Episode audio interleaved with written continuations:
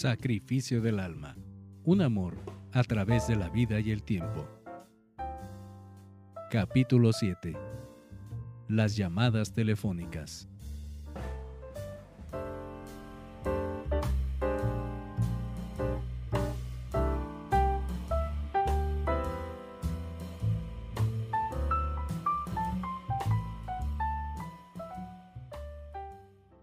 Ayer vi el significado de tu nombre y me gustó.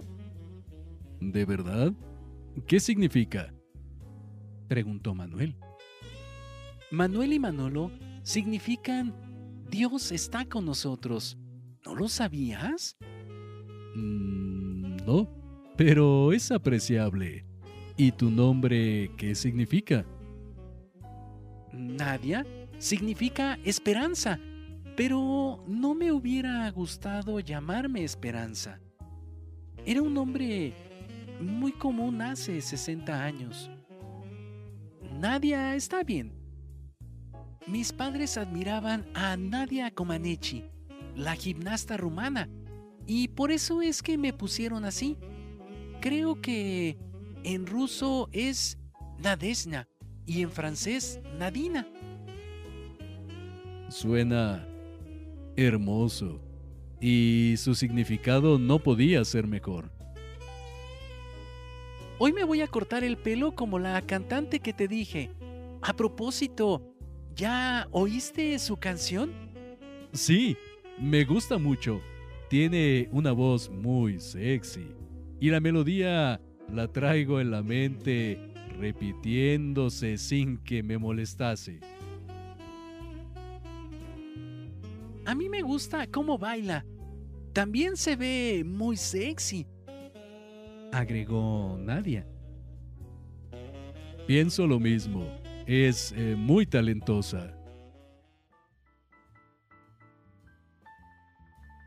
Los temas de conversación regularmente eran intrascendentes y simples. Lo importante era mantenerse en comunicación escuchando cada uno la voz del otro, que los hacía desencadenar emociones y sensaciones muy agradables y desconocidas. Al principio, traté de ocultar mi invidencia para no defraudarla y continuar con su amistad. Después, mentí y me fui metiendo en un problema del que no sabía cómo salir. Siempre decía, mañana se lo diré, me tiene que aceptar tal y como soy, etc. Tuve miedo de que todo terminara. Adoraba platicar con ella, sentía que estaba en las nubes. Era la mejor parte del día y esperaba su llamada con ansias. Nunca me gustó chatear en la computadora. Tenía un programa que me leía lo que aparecía en la pantalla pero era como muy robotizado y no me transmitía lo que nadie me escribía. Lo único malo de hablar por teléfono es que lo acaparaba en la noche por horas y mi madre y Olga se molestaban.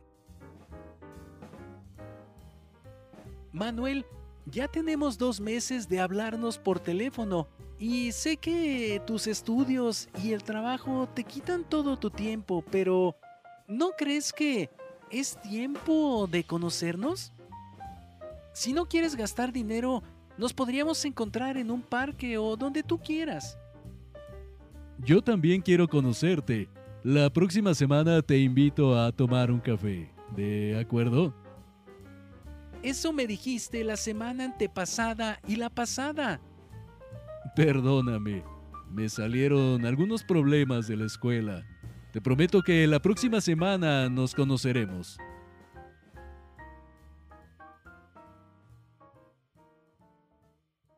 Manuel hizo una pausa y continuó hablando en un tono triste.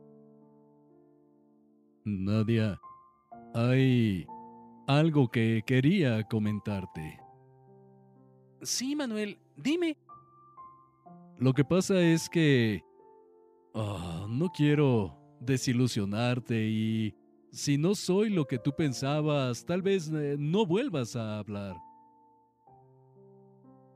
¿Y qué pasaría si yo estuviera horrible y llena de defectos físicos? ¿No me volverías a hablar? Contestó Nadia un poco molesta. Eso a mí no me importaría. Tú eres una gran persona que vale mucho y trataré de estar cerca de ti por el resto de mi vida. Seas como seas, eso te lo juro. Yo pienso igual. Los valores de una persona están en su forma de pensar, en sus convicciones, su educación.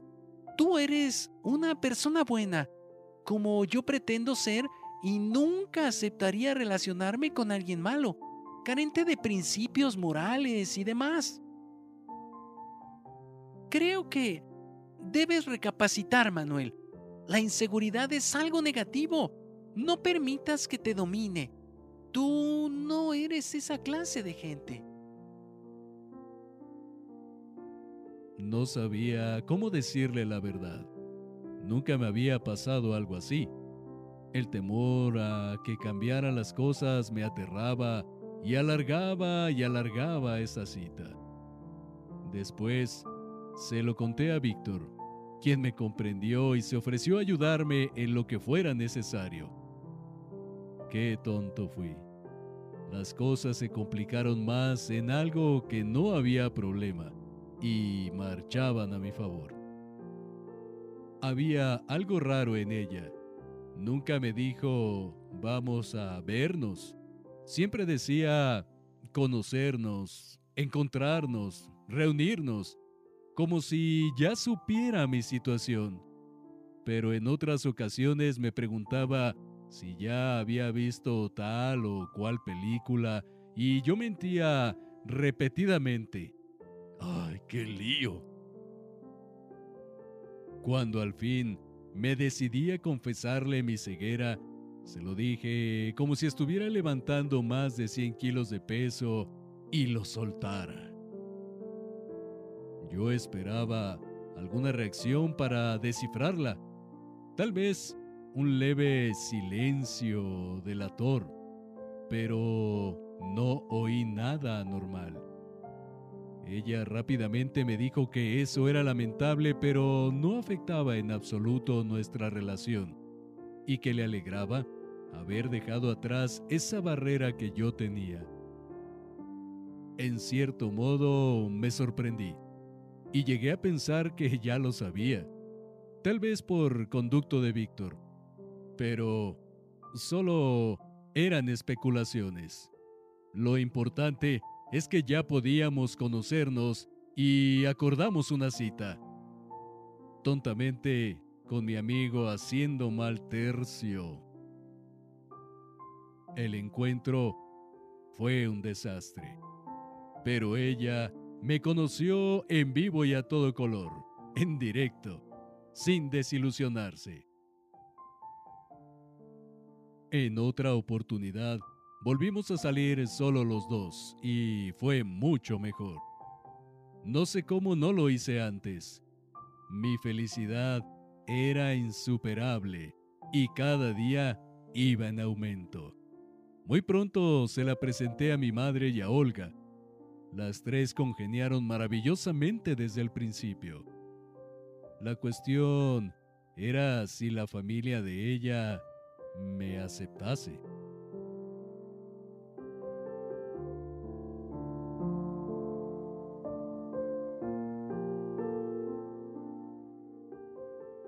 No te pierdas el próximo episodio de Sacrificio del Alma, un amor a través de la vida y el tiempo escrito por Rubén Sobrino Prado. Esta obra está registrada y protegida por derechos de autor número 03 212 1025 1335 0700 01. Si deseas adquirir el libro de manera física, puedes hacerlo en las librerías El Sótano o bien en la librería Pessoa de Querétaro. Asimismo, al correo liberdist.yahoo.com .mx. O bien, contacta directamente al autor vía Facebook, Rubén Sobrino Prado.